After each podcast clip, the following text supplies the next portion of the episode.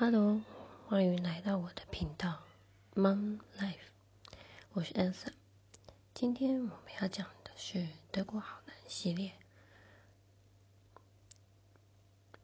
人家说金窝银窝不如自己的狗窝，在德在网络上搜寻德国住宿，其实会找到不少经验分享，而且大多是哀鸿遍野、经济非常的经验不断。跨国找房子不是不可能，是非常难。你怕诈骗，人家也怕诈骗。再加上德国租屋面试，就像你去见未来亲家或头家一样，请准备好各种说辞，不然就等着被打枪。在德国租到的都是空屋。德国的居住类型跟住屋习惯跟台湾非常。差别非常大，在台湾租屋往往都包含了家具、网络、水电。这里水电指的是不必要自己额外签合约等等，而且大部分都是套房，自己有自己的卫浴，就是单身空间。但德国是大大相反，租到的是一个有着四面墙壁的空房间，厨房和卫浴都是共用的。除非你找的是一人公寓，或者是，或者是整的整个公寓，就是不跟别人一起合租的，否则你就得学习共享经济，就是说你跟别人一起分享厨房还有卫浴，那自己的房间是自己的空间，因此学习德国式有文化也是一个。很大的课题。当然，如果你是结婚，或者是说你是跟自己一个人到德国，或者是跟家人一起到德国，就是完全不一样的情况。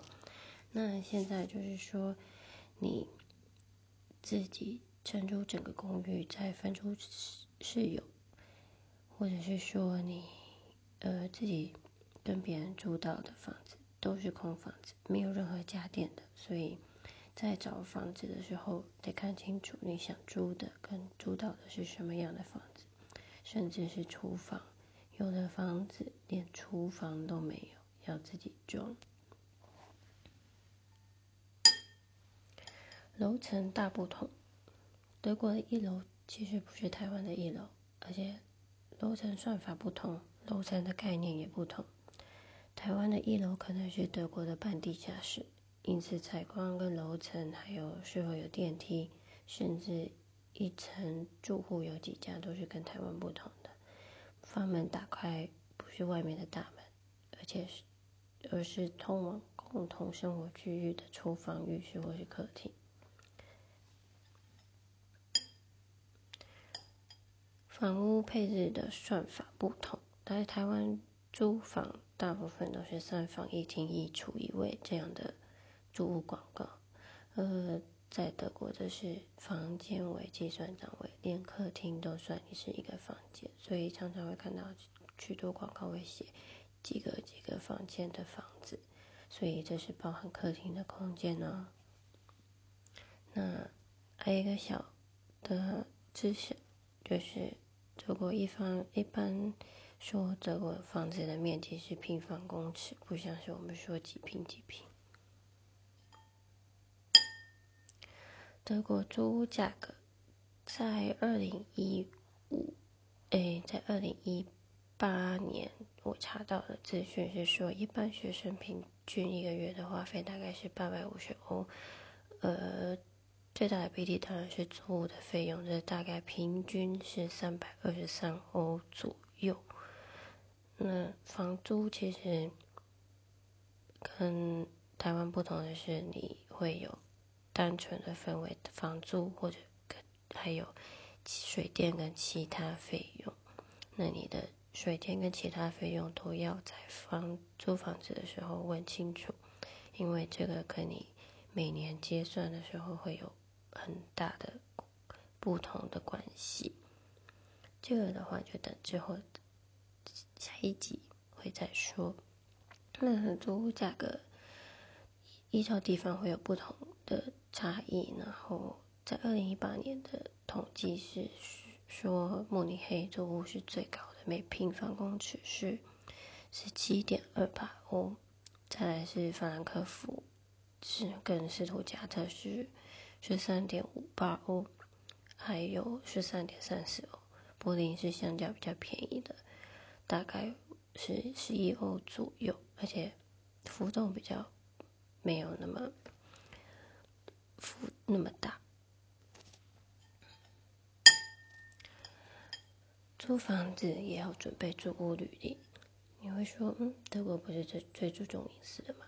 可是，在租屋的时候，你是最不需要去注重的事情，因为你会被要求说明你的家庭情况，还有工作收入等等，甚至还会要求你出示前任房东的推荐信，甚至是最近三个月的薪资转入证明跟工作合约。那家庭情况就是会问你，哎，你会有几个人啊？然后有没有宠物跟小孩啊？甚至说你会问到你的国籍是什么，还有你是做什么工作的，所以你在德国租房子就跟工作面试一样，可是个人会比较像是被收集情报。所以简单来讲讲我的个人亲身经历，我以前是学生的身份，那现在是家庭主妇，所以。在学生住来讲，就是跟其他人一起分租是最划算的。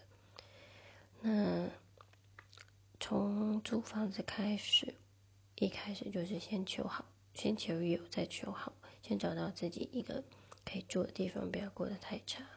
然后有了屋顶，再去找其他屋顶会比较容易。有人说，很多房东或是看。到要真室友的，觉得说：“哎，你是亚洲人，那找房子连看都不看，都直接回绝，甚至是说就不会联络你。”嗯，其实对方已经觉得说：“那你要找什么样的房客？”所以你在看租房广告的时候，就要依照他们的趋向来写这个。联络信，就比如说，他们如果喜欢，呃，喜欢 party 的人，那你就要写的说，其实是一个很 open 的人，然后也需要一些 party 的时间。然后如果说，哎，他们想要找一个可以有互动，但是又有各自私人空间的，你就要写的比较中规中矩一点，就说，哎，你喜欢跟别人一起互动啊。了解等等的，可是你在你也是会跟喜欢说你有自己安静的空间。那如果说哎，大家都是一种读书的氛围，那你就得自己写说，嗯，你很爱读书，你你需要自己的空间，然后你不会去打扰到其他人。所以不知道大家对着我做印象的。是怎么样呢？嗯，在这边提供一个小情报：租租屋履历大部分都会需要第一个租屋者的简介，包含家庭成员，就是你有没有小孩啊，然后是结婚已婚啊，已婚未婚等等，或者是说，哎，你的姓名字全名，然后国籍、联络方式、年龄、职业是什么。为什么问职业？因为跟你的收入有关系。搬家的原因，从哪里搬来啊？就是要就学啊，还是说工作啊？甚至说你的兴趣都要写进去。再来第二个，最近三个月的薪资转入证明，还有工作合约，就是说你家里有钱可以付房租，你负担得起。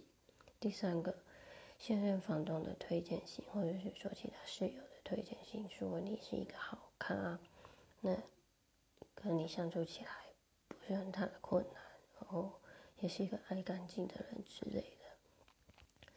再来第四个身份证明，呢有的人会请你提供你的身份证或护照之类的，其他就是看房东需要什么就准备给他们。好了，如果有什么问题，请跟我分享留言，欢迎订阅，谢谢。